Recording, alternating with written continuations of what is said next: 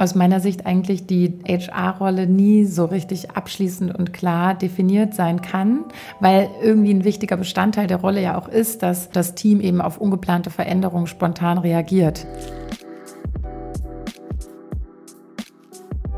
Ein Unternehmen sollte sein Wachstum daran orientieren, ob es genug gute Leute anziehen kann, um dieses zu tragen. Dieses Zitat stammt vom amerikanischen Manager und Buchautor Jim Collins. Und damit willkommen zu dieser neuen Folge von Generation EQ. Ich bin Katharina, Gründerin und Geschäftsführerin von AV Health und ich spreche alle zwei Wochen mit Menschen, die die neue Generation der Arbeitswelt mitgestalten. Ich habe mich übrigens für diese heutige Folge für dieses Zitat entschieden, weil ich finde, dass man beim Thema personelles Wachstum natürlich sofort an die Rolle von HR, also Human Resources oder neuerdings auch häufiger gesehen People and Culture denkt. Und genau darum soll es heute gehen. Wir sprechen nämlich über die Rolle von HR. Natürlich nicht im Sinne von offiziellen Rollenbeschreibungen, die man in Jobportalen lesen kann. Das könnt ihr dort tun. Mich interessiert vielmehr das, was nicht gleich auf den ersten Blick sichtbar ist. Die Verantwortungen, die vielleicht nie ausgesprochen wurden und womöglich auch zur Herausforderung werden können. Und für dieses Gespräch habe ich eine Gästin eingeladen, die sich nicht nur sehr gut und sehr lange mit der Rolle von HR auskennt, sondern die auch, wie ich finde, eine sehr spannende Sicht auf die Rolle von HR mitbringt und genau weiß, was sie dafür braucht. Ich begrüße Laura Kennedy, Head of Human Resources bei Miles Mobility. Also erstmal, Laura, ich freue mich, dass wir uns hier getroffen haben heute. Ja, ich freue mich auch. Im schönen Berlin-Charlottenburg. Ich habe gerade schon zu dir am Eingang gesagt, ich bin ein bisschen neidisch auf euer Büro weil ihr so wirklich so mitten schönsten Charlottenburg sitzt, direkt am Walter-Benjamin-Platz. Ja, wir lieben es auch. Ja, das glaube ich. Kann man gut genießen wahrscheinlich bei dem Wetter. Total, ja. Wir machen immer, vielleicht hast du es ja schon in einem anderen Podcast mal gehört, ich fange immer an mit so einem kleinen Werte entweder oder. Mhm. Heißt, ähm, ich nenne dir nacheinander zwei Werte und du entscheidest, welcher Wert dir eher entspricht. Mhm. Okay? Effizienz oder Aufmerksamkeit? Effizienz. Fleiß oder Geduld? Fleiß. Nachhaltigkeit oder Neugier? Tricky, ne? Ah. Nachhaltigkeit? Selbstvertrauen oder Wertschätzung? Selbstvertrauen? Das war's schon. Okay. Du bist ja dein, Und was dein sagt Werten. Das jetzt über mich? ich, ich wollte jetzt nicht irgendwie deine Hand lesen oder so. Laura, du machst schon viele Jahre HR, unter anderem warst du bei Movinga mhm. bei Moja. Mhm. Richtig ausgesprochen? Korrekt. Sehr gut. Und du arbeitest jetzt seit zwei Jahren, verantwortest du das Head of Human Relations von Miles Mobility. Ja, alles mit M. Ja, stimmt. Wahnsinn. Äh, was fasziniert dich denn an deinem Job so sehr? Ja, also eigentlich die, der bunte Blumenstrauß an Themen, die wir so im HR-Bereich haben, weil einfach immer wieder neue Überraschungen kommen, neue Fragen, neue Themen und es eigentlich immer darum geht, möglichst flexibel und agil zu sein und immer spontan gute Lösungen zu finden für Situationen. Manchmal sind es Themen, die ganz schnell gelöst werden können. Manchmal sind es Sachen, wo wir eher nachhaltig gucken müssen, wie können wir das langfristig aufbauen. Und das ist, würde ich sagen, das Coole an meinem Job und an, an dem Feld HR. So. Schön gesagt. Ähm, unser Thema ist ja heute Rollenverständnis von HR, also von mhm. HRlerInnen. Ähm, also einfach gesagt, zu schauen, ob zwischen Führungskräften und, und HR soweit alles geklärt ist, dass klar ist, wer kümmert sich wann und um was, wenn es um die Mitarbeitenden geht. Mhm. Das war so einfach runterzubrechen. Was ist denn dein grundsätzliches Rollenverständnis von HRlerInnen? Ähm, ja, also gute Frage. Es ist echt ähm, ich würde sagen, die HR-Rolle ist auf jeden Fall eine, die sich über die Zeit auch krass entwickelt und auch kontinuierlich anpassen muss an Mitarbeitende, an die Generation, ja, an voll. Wünsche, an, also gerade auch so an den Arbeitsmarkt. Welche Situation ist gerade am Arbeitsmarkt und wie kann HR darauf gut und bestmöglich reagieren? Und ich finde wichtige Elemente in der Rolle, vielleicht wie so ein Oberbegriff, ist auf jeden Fall HR als Enabler, so sehe ich es halt so ein mhm. bisschen. Also mhm. weg von der Bürokratie hin zum Enabler-Dasein. Mhm. Und was bedeutet das eigentlich? Ist im Grunde so, zum einen Troubleshooting und Agilität. Also jetzt gerade so in Zeiten von Covid ist natürlich immer ein super Beispiel. Generell unerwartete Veränderungen oder äh, Verschiebungen am Markt irgendwie aufzugreifen, zu reagieren und umzusetzen in Lösungen insbesondere auch enge Zusammenarbeit mit dem Senior Management und eigentlich allen Geschäftsbereichen, also so mhm. Beziehungsmanagement, ähm, auch begleitet durch Coaching und Mentoring. Also wie können wir als HRlerInnen gute Fragen zur richtigen Zeit stellen oh, und ja. so Unklarheiten aufdecken. Ja, noch ein anderes Thema, was ich auch super wichtig finde, ist die Rolle als Sounding Board und Sparing Partner für das C-Level-Team. Mhm. Weil eigentlich mit dem Management-Team und dem C-Level-Team steht und fällt ja auch so ein bisschen die äh, Rolle von HR im Unternehmen. Also Voll. welchen ähm, Stellenwert hat HR in der Organisation, welche Themen äh, teilen wir gemeinsam und ähm, das ist auf jeden Fall auch ein super wichtiger Eckpfeiler und auch diese Standardthemen wie die Prozesse, Abläufe kontinuierlich zu überdenken, zu optimieren, welche Automatisierungsmöglichkeiten gibt es und insbesondere den Bereich auch technisch weiterzudenken. Also mhm. wie können wir quasi möglichst viel Bürokratie abschaffen und mhm. möglichst viel enablen durch schlaue Tools, durch clevere Schnittstellen, durch APIs, durch Systeme, die unkompliziert miteinander verknüpft sind und so. Ja, und vielleicht auch noch ein Aspekt ist so das Thema Weiterentwicklung, also wie wir das auch so ein bisschen hier ähm, bei Miles aufbauen, ist im Grunde die Idee, möglichst individuelle und informelle ähm, Lösungen zu finden für Weiterentwicklung innerhalb der Organisation. Mhm. Bis dato fahren wir damit ziemlich gut. Also es ist quasi weniger HR, die jetzt irgendwie nachfasst und nachhält, wann welche Feedbackgespräche und Performancegespräche stattfinden, sondern eher die Struktur, also auch wieder eher dieses Enablement, wie können wir Prozesse für Weiterentwicklung und Performancegespräche mhm. clever strukturieren, was sind gute Fragen, was ist je nach Team und Business Vertical quasi ähm, auch ein gutes Timing und ähm, wie können wir das, wie können wir die Teams unterstützen in Workshop-Formaten, beispielsweise das für sich individuell zu definieren. Die Umsetzung dann und die und äh, das tatsächliche Doing und das tatsächlich dann auch zu machen, was sich die Teams in den Workshops vornehmen, das liegt dann in der Leadership-Verantwortung in den jeweiligen Business-Bereichen. Und ich sehe dann an der Stelle HR auch eher wieder als Enabler, um zu gucken, in regelmäßigen Zeitabständen vielleicht so kleine Check-ins zu machen, mal zu gucken, wie klappt denn das, was ihr euch damals vorgenommen habt? Ja, Funktioniert ja. das? Ist es realistisch? Müssen wir das anpassen? Das Team ist gewachsen, hat sich verändert und so. Also es ist ja ähm, auch immer dann eigentlich ein Mitwachsen auch mit der jeweiligen Führungskraft, ne? Genau, so exakt, zu, mhm. ja. Also bei all dem, was du sagst, ich finde es immer wieder total beeindruckend, wie viel unter HR am Ende fällt.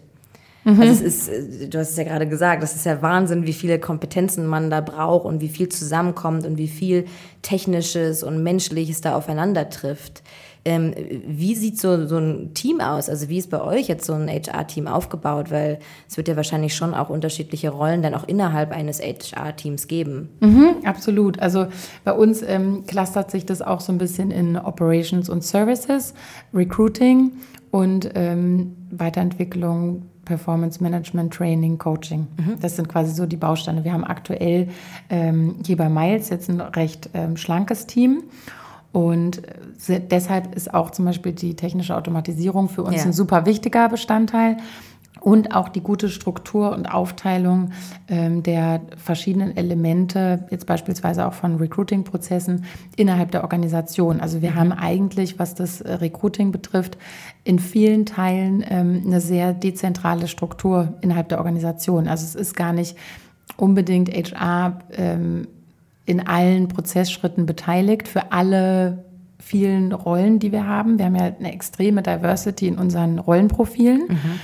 Und ähm, es ist gar nicht erforderlich bei uns, dass HR in allen Prozessschritten dabei ist, sondern auch da eher wieder so als Enabler zu gucken, neue Leute fangen an, neue Teamleads starten, die selber dann auch Recruiting-Themen und Aufgaben übernehmen.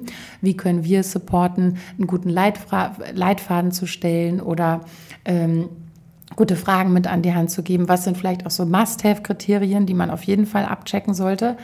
Und dadurch haben wir halt so eine ähm, gute Struktur geschaffen, die das ermöglicht, eigentlich mit einem relativ schlanken Team äh, eine ziemlich große Organisation äh, aufzubauen. Ja. Und ähm, das wird natürlich auch in die Zukunft blickend das Spannende. Wie können wir das erhalten, wenn ja. die Organisation stark wächst? Wie können wir diese Strukturen und das Doing und trotzdem eng vernetzt zu bleiben? Wie können wir das, ähm, das erhalten? Und genau, also das, so würde ich sagen, ist es bei uns aufgebaut. Also eigentlich relativ klassisch, aber auch mit dieser Besonderheit des ja. Dezentralen in der Organisation. Das ist schon ähm, irgendwo auch ein Alleinstellungsmerkmal, würde ich sagen. Würde ich auch sagen. Ich finde auch, du sagst immer wieder enablen und äh, mhm. ich finde das auch sehr, sehr passend zu unserem Thema heute. Wie ist dann eigentlich auch so das Rollenverständnis von, von HR auch gerade bei, bei Miles? Also man hört es ja schon sehr raus, was eure, euer Auftrag ist und dass ihr immer wieder probiert, eher die Menschen in den Teams und auch in die Führungskräfte immer wieder denen die Tools und die möglichen oder die Hilfsmittel an die Hand zu geben, damit sie dann eigenständig damit umgehen. Mhm. Ähm, den Klassiker, den ich immer häufig höre, ist, dass gerade wenn es um Konflikte geht, also Beispiel, Führungskraft hat einen Konflikt mit einem Teammitglied, kommt mit diesem Konflikt nicht weiter und dann wird der Konflikt an die HR weitergeleitet. Und dann soll sich bitte die HR darum kümmern. Wie sieht es dann mit dem Enablen bei euch aus? Weil ihr würdet es ja wahrscheinlich nicht eigenständig dann lösen, sondern ihr würdet ja wahrscheinlich dann den Weg wählen, die Führungskraft zu enablen, das zu tun. Absolut, ja. Also das, äh, ich würde sagen, bei uns passiert das auch in alle Richtungen. Also Leute wenden sich im Grunde an mich äh, mit Fragen, auch andersrum, mhm. dass auch zum Beispiel MitarbeiterInnen auf mich zukommen nach einem Feedbackgespräch mit Supervisern und eine Frage haben, wie gehe ich damit um? Was kann ich da aus dem Feedback jetzt eigentlich für mich lernen? Ich weiß noch gar nicht so richtig, wie ich das einordnen soll. Und um auf deine Frage einzugehen, sollte jetzt eine Führungskraft auf mich zukommen ähm, nach, nach so einem Gespräch, ist dann eher die Überlegung, äh, so ein bisschen in die Coaching-Richtung zu gehen. Also ich selber habe auch eine Coaching-Ausbildung gemacht und das ist mhm. ganz praktisch manchmal oh ja. in meiner Rolle, so, um einfach dann ein paar clevere Fragen zu stellen und zu gucken, was ist denn, was ist denn beispielsweise aus deiner Sicht ein guter nächster Step? Was kannst du dir vorstellen? Welche Fragen sind eigentlich offen? Hast du überhaupt richtig verstanden, was so, ähm, was in dem Konflikt tatsächlich passiert ist? Was sind die Bedürfnisse auf beiden Seiten? Also man muss es erstmal richtig aufdecken und ja. in der Tiefe verstehen, um dann überhaupt für sich klar zu kriegen, okay, was, wie gehe ich das jetzt an? Was ist mein nächster Step? Und dann geht es wie immer bei uns. Wir sind halt super operativ, sind einfach durch und durch eine Ops-Company. Das heißt, es geht dann immer um die Lösung. Also gar nicht so sehr in dem Konflikt haften bleiben, sondern was hat der vielleicht auch, keine Ahnung, was hat der vielleicht aufgedeckt, was lange im Verborgenen blieb und wie kann man das jetzt nutzen für die Zusammenarbeit so ein mhm. bisschen. Also zu gucken, okay, es ist ja auch gut, da so äh, also wenn es Reibung, sagen wir halt auch so ein bisschen, wenn es Reibungspunkte gibt in der Organisation, ist es eigentlich immer gut, weil es bedeutet, dass irgendwie zwei intelligente Menschen irgendwas entdeckt haben und für sich jetzt irgendwie eine neue Lösung finden müssen. Ja, cool. So. Und das, ähm, ja, das so ein bisschen zu drehen und ähm, ich finde es super, wenn Leute sich dann an uns wenden und das Team auf uns zukommt und wir dann halt gemeinsam gucken können, auch so ein bisschen das Folgegespräch zu strukturieren zusammen. Mhm. Wie könnte man das anfliegen? Was sind, wie willst du das einleiten? Was sind, was soll eigentlich am Ende rauskommen? Was soll nachher anders sein eigentlich? Und wie könnt ihr das auch in dem Gespräch, weil es ja doch immer sehr unvorhergesehen ist, was mhm. sich in dem Gespräch mit Emotionen und so vielleicht dann auch entwickelt. Wie kann man auch sich schon im Vorhinein ähm, überlegen, wie schließe ich das Gespräch ab? Also was, was will ich auf jeden Fall am Ende mindestens für mich mitnehmen? Mhm.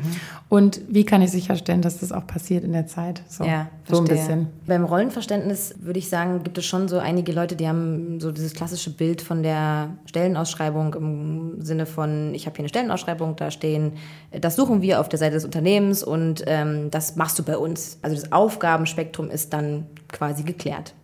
Meinst du, das reicht als Rollenverständnis dann in der Zusammenarbeit, in der Company zwischen Führungskraft und HR beispielsweise?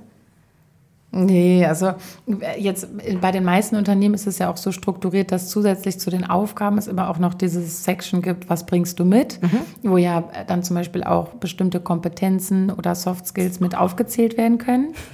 ähm, mein Slack, ich Slack, kurz Slack ist auch dabei. ähm, nee, aber ähm, da wollte wieder jemand enabled werden von dir. So. genau.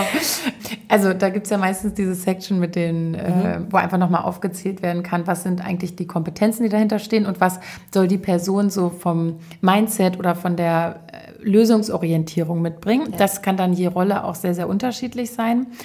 Und ähm, das ist halt teilweise auch echt schwierig, so abschließend zu definieren in der Rollenbeschreibung. Also wir versuchen schon, gerade auch jetzt bei den Senior Management Rollen und den höheren ähm, VIPs so ein bisschen äh, möglichst ähm, detailliert das mit aufzunehmen.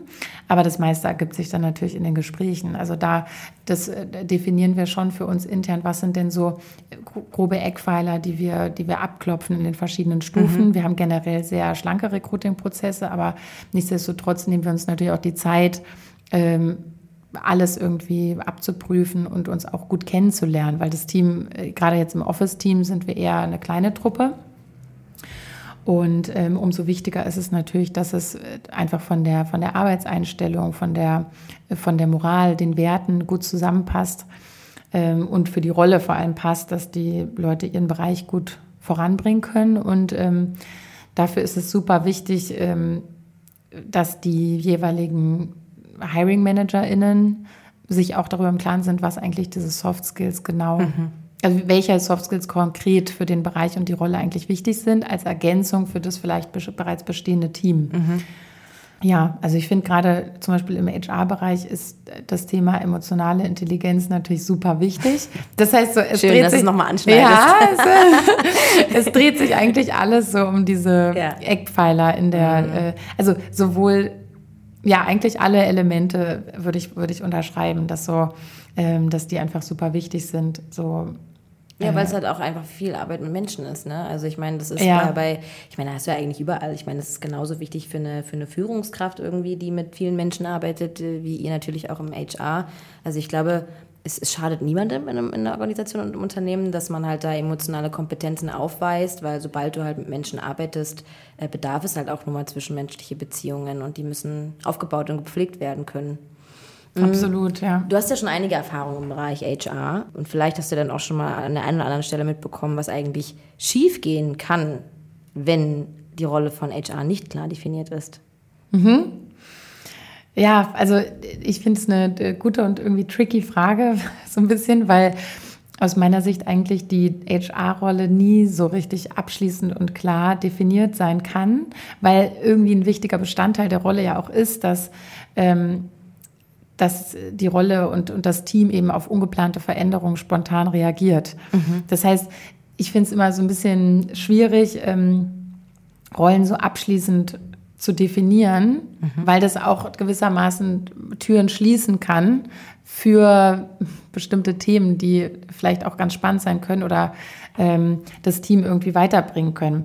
Also ich weiß nicht, wenn man zum Beispiel mit dem Tech-Bereich vergleicht, finde ich so ein bisschen, wenn wir uns jetzt einen Frontend-Developer von einer bestimmten App oder einer bestimmten, äh, einen bestimmten Teil der App vorstellen, ist natürlich relativ klar definierbar, welche, ähm, welche Programmiersprachen werden ja. verwendet, welche, was ist die Farbpalette, was ist, wie soll quasi das Frontend auf die KundInnen wirken. Mhm. Und im HR-Bereich ist es im Vergleich dazu relativ schwierig, das so abschließend zu definieren, weil es quasi echt so ein weites Spektrum ist. Also ich finde eigentlich viel wichtiger als diese 100 Prozent ähm, nied- und nagelfeine feine Definition der Rolle ist eigentlich ähm, die Haltung der, des Teams und insbesondere des Management-Teams gegenüber HR. Also mhm. wie ticken die, wie tickt das C-Level beispielsweise, wie, ähm, wie sieht das C-Level HR, welche Haltung hat äh, das C-Level gegenüber HR, weil ich mhm. schon auch in meiner Erfahrung äh, gelernt habe, dass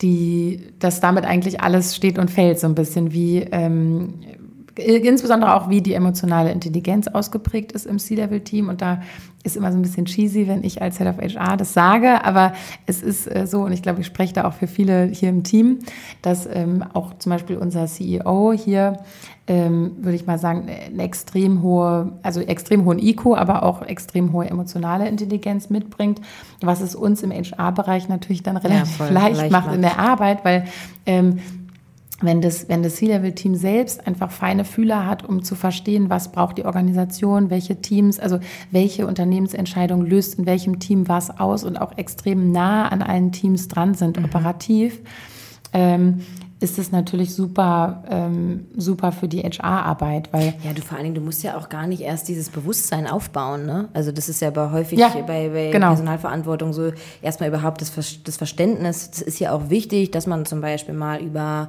nicht nur über die Sache redet, sondern auch teilweise über die, wie ich mich dabei gefühlt habe. So und wenn ich das halt erstmal irgendwie von null auf aufbauen muss, dann ist es natürlich für meine Arbeit unfassbar schwer. Also das kann ich schon sehr nachvollziehen und ähm, freut mich auch für euch, dass ihr da so ein, so ein, so ein Ziellevel habt, dass du da sagen kannst, es erleichtert mir das total. Weil nämlich andersrum gedacht ist es auf jeden Fall was, was ähm, schief gehen kann für eine HR-Rolle, wenn, ähm, wenn es diese Basis in Unternehmen nicht gibt, Ja. Dass einfach die äh, ja, HR-Teams dann auch gut und gerne gegen Windmühlen laufen können. Ja, also die Ideen und die äh, Vielseitigkeit an Projekten, die man da angehen kann, ist natürlich äh, unendlich. Auch unendlich sind Tools, die zusätzlich Mhm. zu, ähm, ja, zur Kultur, zum Kulturaufbau oder ähnliches genutzt werden können von extern, sind natürlich unendlich. Nur ist halt die Frage, wie nachhaltig sind die tatsächlich, wenn ähm, in den obersten Reihen der Support oder das Verständnis vielleicht dafür gar nicht da ist oder ähm, das Interesse. Oh, voll. Und das das, ist- das, das müssen wir noch on hold stellen, weil da komme ich nochmal zu, Unternehmenskultur. Mhm. Ähm, aber eine Frage habe ich noch zu dem anderen Thema. Ähm, ich, ich sehe häufig, dass es auch ein, ein, einfach ein Missverständnis ist in dem, in dem, was macht HR und was sollten sie eigentlich nicht tun. Mhm. Hast du, also gerade wenn es in der, in der Zusammenarbeit mit Führungskräften geht, ähm, hast du da irgendwelche Beispiele, die aus deiner Vergangenheit oder vielleicht auch äh, von außerhalb irgendwie kennst, wo du sagst, es ist so ein klassisches Missverständnis zwischen dem Rollenverhältnis oder wie, wie die Rolle von HR und Führungskraft ist, wenn es um People Management geht? Ähm, also ein Beispiel ist auf jeden Fall dieses äh, Performance Management, finde ich. Viele Organisationen leben es so, dass die HR-Abteilung dafür verantwortlich ist, Feedback-Gespräche nachzuhalten und Reminder an Führungskräfte zu schicken. So, ihr Lieben, es ist jetzt wieder Zeit für die Feedback-Runde. Einmal im Jahr, yes. Und alle rollen die Augen und denken sich so, äh, gar keinen Bock da drauf. Das ist völlig an der Realität vorbei. Und es sollte auch eine intrinsische Motivation von allen Führungskräften sein, Gespräche mit ihren Mitarbeitenden zu führen und ähm, Und das sind auch nicht nur einmal im Jahr. Ja, also was, was, äh, was genau, also- auch erwarten? So, so, okay, einmal im Jahr, bevor mich, also da will ich jetzt alles tracken, was du gemacht hast in einem Jahr. Genau. Und gebe dir dann auch für das nächste Jahr alle Hausarbeiten, die ich habe. Also es, Es ist bisschen- völlig äh, reali realitätsfern aus meiner Sicht. Und auch mh, dann dieses äh, Grundverständnis, was ist eigentlich der Unterschied zwischen Feedback und Performance? Also Feedback ist was, was was ad hoc, kurzfristig und situativ passiert. Performance hingegen ist eine langfristige Weiterentwicklung. Das heißt, in bestimmten, jetzt in Performance-Gesprächen beispielsweise, sollte überhaupt nicht ähm, neues Feedback auf den Tisch geholt werden. Das sollte alles vorher schon geklärt sein. Da geht es da eher darum zu gucken, pass auf, wir haben jetzt über einen Zeitraum von X so und so lange, so und so viele Gespräche geführt, das und das beobachtet. Was sind so die Themen, die dich interessieren? Wie willst du, ne, dass die Leute auch selber mitteilen können, welche Themen ähm, sie eigentlich interessiert und wie sie selber sich vielleicht auch sehen oder wie sie, welche Themen innerhalb der eigenen Rolle sie auch sehen, die sie für sich noch so ein bisschen ähm, weiterentwickeln wollen und spannend finden. Und das sollte halt der Kern sein. Und das finde ich wirklich ist, ähm, habe ich oft erlebt, ist wirklich so ein Grundmissverständnis oft von den, äh, von den Rollen. Und da habe ich ja eingangs schon beschrieben, wie ich das eher sehe, was äh, HR kann da einen super Wertbeitrag leisten bei der Struktur von den Prozessen. Aber die Umsetzung sollte natürlich dann schon Voll. jeder und jede ähm, selber nach vorne bringen. Und auch idealerweise, ähm, wenn es möglich ist, so flexibel die Prozesse gestalten, dass auch MitarbeiterInnen selber ähm, den Prozess anstoßen können. Weil das ist ja auch wieder bei jedem individuell unterschiedlich. Geht natürlich wahrscheinlich eher in kleineren Teams als in größ also je größer das Team, umso komplexer wird es natürlich. Ähm, aber in kleineren Teams ist es auf jeden Fall durchaus denkbar, dass ähm, die Bedürfnisse nach einem Performance-Gespräch auch ganz unter, zu unterschiedlichen Zeiten kommen können. Ja. Und das wünsche ich mir eigentlich für die HR-Welt so ein bisschen oder für Unternehmen generell, dass, ähm, dass man es schafft, da möglichst informell und individuell zu agieren. So wie es meistens in, gerade jetzt in der, in der Startup-Welt, meistens so in den im Senior Management Level Bereich schon sehr gut gelebt wird. Da sind die Feedback-Gespräche und Performance-Gespräche meist sehr informell, typischerweise beim Lunch oder ähnliches. Und auch regelmäßiger dann Und auch. auch regelmäßig. Und ähm, die Kunst ist dann quasi das ähm, zu schaffen, auch runter zu kaskadieren in die gesamte Organisation und das dieses Feeling halt ähm, weiterzutragen, weil es eigentlich gerade auch das vielleicht den Raum zu verlassen, rauszugehen, ist halt einfach nochmal ein anderes Setting, was ähm, dem Gespräch auch total gut tun kann. Ja, total. Ich fand es auch sehr schön von dir gesagt, dieses Feedback ist dafür da, um es flexibel und situativ dann anzuwenden, wenn es wenn es gebraucht ja, wird. Genau. Und zwar dann genau dann und nicht erst fünf Monate später. Ja. also. auf der Liste am so und so vielen um 16.34 Uhr, da ja. hast du was gesagt. Ja, voll, das wollte total. ich dir schon sagen nochmal. Also das kann eigentlich nur in einem Konflikt enden, ja, wenn ich total. irgendwie so anfange. Aber was, was meinst du, wo, wo, wo klemmt denn da der Schuh bei vielen, bei vielen anderen Führungskräften, dass es nicht so diese intrinsische Motivation ist? Und dass man sich dann halt wirklich nur auf dieses Ja bezieht. Weil es ist ja schon, also ich sehe das schon häufig genau so, wie du vorher beschrieben hast. Mhm, also ist schwer zu sagen. Ich kann es natürlich auch nicht abschließend beurteilen, weil es könnte ja theoretisch auch sein, dass es in Organisationen einfach nur diese veralteten Reminder-Prozesse gibt, trotzdem aber nebenher informell auch andere Gespräche stattfinden, die dann nur nicht so getrackt werden. Ja, das ja. könnte ja auch durchaus ja, denkbar sein. Das kann ich nicht abschließend beurteilen. Ähm, ja, aber ich könnte mir vorstellen, dass es ähm, gerade jetzt in sehr, sehr großen Unternehmen und ähm, gerade in Teams, die halt super groß sind, von, also wenn, wenn, wenn Personen, Führungskräfte quasi eine enorme Führungsspanne haben, ähm, wird es natürlich auch alleine zeitlich ein bisschen schwierig. Mhm mit allen extrem nahen Beziehungsaufbau zu betreiben und mit allen super oft äh, irgendwelche mhm. informellen Lunch-Dates mhm. zu haben. Mhm. Das kann ich mir vorstellen, dass der Zeitfaktor so ein bisschen die Challenge ist. Sollte es aber nicht sein. Das ja. ist aus meiner Sicht dann einfach ein Problem, was man irgendwie lösen muss. Da Auch ein Priorisierungsproblem. Ja, genau. Es, dann musst du halt irgendwie gucken, wie ähm, wie kann man da eine sinnvolle Struktur finden? Ist dann auch vielleicht die ähm, Organisationsstruktur sinnvoll, ja. so wie sie ist? Oder ne, was gibt es da für Möglichkeiten? Und da haben auch Großkonzerne eigentlich ganz spannende neue Konzepte, ähm, wo zum Beispiel äh, auch in Tech-Bereichen ähm, so People Manager eingesetzt werden, mhm. die eigentlich die Fachkompetenz gar nicht beurteilen können, die quasi nur für den People Management Teil verantwortlich sind. Und das in solchen Konstellationen zu arbeiten und die Organisationsstruktur aufzubrechen und da ähm, neue Modelle auszuprobieren, kann halt auch ganz spannend sein, mhm. gerade so für dieses People Management Topic ja.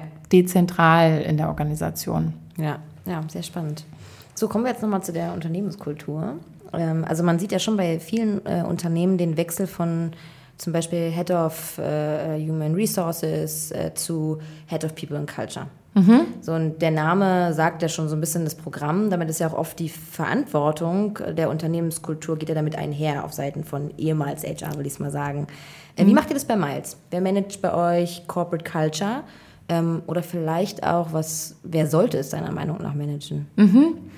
Also ähm, das Thema liegt bei uns auch im HR-Bereich zusammen mit dem C-Level-Team. Und ähm, ich denke, da ist es auch gut aufgehoben und sinnvoll. Wir heißen äh, HR. Mhm. Ja, ich finde es auch ganz interessant, aber ich habe auch so ein bisschen darüber nachgedacht. Achso, du meinst bei euch heißt es wir HR? Heißen, ja, Achso, wir heißen HR. Human Resources ist es bei euch. Korrekt, ne? ja. Genau, so ja. heißen aber wir. Aber es ist ja bei vielen noch so. Ich glaube, der Wandel, der fängt jetzt so allmählich an, dass es immer mehr People and Culture war. Ich glaube, früher, beziehungsweise ich glaube auch in Amerika ist es weiter verbreitet, aber es könnte jetzt auch Fake News sein, äh, Human Relations. Das mhm. gibt ja auch nochmal so, einen gewissen, so eine gewisse Idee mit, wie das gemacht, wie das Management von ja. People auch funktionieren soll. Und ich glaube sogar aus einer Kombination von sehr veraltet und Human Relations ist irgendwann Human Resources entstanden. Äh, und das war dann halt lange Zeit so das Gängigste. Und jetzt ist es halt immer mehr People and Culture. Ja. Kleiner, ja, Schwenk. Ich finde ja, total. Also ich, ich finde es auch immer wieder eine spannende Frage jetzt. Ich habe auch im Vorfeld natürlich drüber nachgedacht. Ich habe schon damit gerechnet, dass die Frage bestimmt kommt, wie macht ihr das so? Warum heißt ihr denn so noch? Und ähm, irgendwie, ja, meine plakative Antwort ist, glaube ich, so ein bisschen, es kommt ja auch drauf an, was drinsteckt, ne? Weil es ist halt so, ich finde, wie wir, also gerade auch wirklich, muss ich echt wie immer wieder betonen, geprägt durch das C-Level, die ähm, Organisations- Kultur hier ähm, von Anfang an entstanden ist und gelebt wird und wie das miteinander ist und der Spirit, wenn man so hier über die Flure läuft, das ist halt, ähm, das ist das, was eigentlich zählt. So, ne? Also ich kann mir durchaus vorstellen, dass wir das intern auch nochmal besprechen und überlegen, ob wir ähm, dem Bereich einen neuen Namen geben wollen. Nur ich denke, viel wichtiger ist halt tatsächlich das, ähm, was tatsächlich umgesetzt wird und Voll. wie der Bereich gesehen wird und was sind die, wie gehen wir die Aufgaben an und wie ähm, versuchen wir halt immer mehr äh, in diese Enabler-Richtung zu gehen und wie, was sind die Projekte, die wir uns dafür quasi vornehmen. Und ähm, ja, so ist da so gerade der Stand der Dinge. Nein, genau. Also vor allen Dingen, äh, C-Level ist aber auf jeden Fall mit dabei bei dieser ganzen Kulturfrage. Extrem, ja, total. Also ja, ich nehme das auch so wahr, auch wenn, ähm, wenn Leute sich an mich wenden mit vertrauensvollen Themen und Fragen und so, dass eigentlich immer mitschwingt, so äh, extrem hohe Wertschätzung und Anerkennung für unser C-Level-Team, die ähm, in ihrer Konstellation von, von Typen her extrem divers und unterschiedlich sind und sich aber schon länger kennen aus verschiedenen beruflichen Kontexten, was halt eine, eine extrem besondere Vertrauensbasis ja. mitbringt auf der Ebene.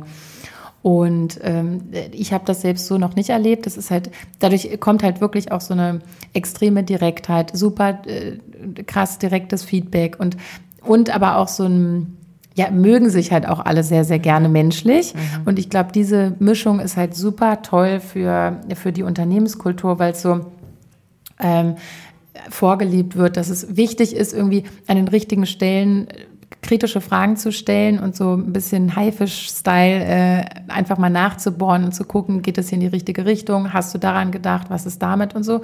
Und gleichzeitig aber auch super wertschätzend die, die Zeit ähm, der KollegInnen wertzuschätzen und ähm, und, und diesen Teamblick halt immer, immer im Fokus zu behalten. Was, also, was jeder und jede Einzelne ähm, mitbringt, damit Miles halt groß und langfristig ein Erfolg wird. Schön. Dafür haben wir auch verschiedene Formate, wo monatlich zum Beispiel immer drei coole Aktionen ähm, benannt werden in unserem All Hands. Äh, ist halt auch ein ganz nettes Format, und so erfahren halt alle auch so ein bisschen, ah, was passiert eigentlich in anderen Bereichen, was sind besondere Aktionen und ähm, das wird dann im darauffolgenden All Hands immer nochmal aufgedröselt, mhm. was eigentlich Inhalt dieser ähm, dieser besonderen Aktion war. Und das, äh, solche, solche Kleinigkeiten sind halt auch super wichtig, um ähm, Kultur zu gestalten. Und ich finde das auch immer wieder eine spannende Frage. Wer, wer verantwortet denn in der Organisation die Kultur?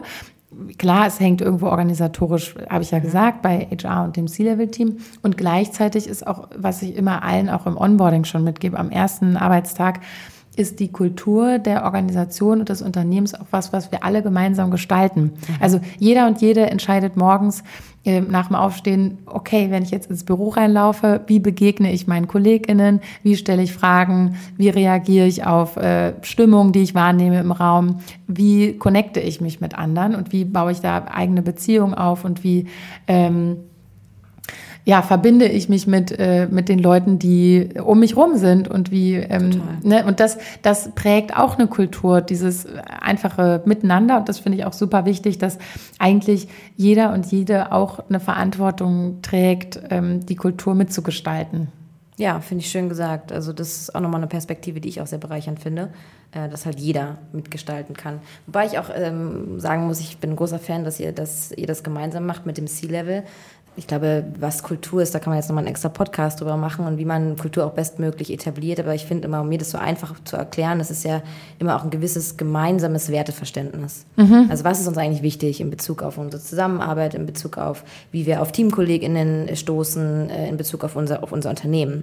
Und ähm, was ich häufig sehe, ist, dass diese Werte irgendwie, dass sich zu wenig Zeit dafür genommen wird, diese Werte eigentlich so ein bisschen zu erarbeiten auch gemeinsam und dass diese Werte halt auch ganz häufig dann geprägt vom C-Level sind.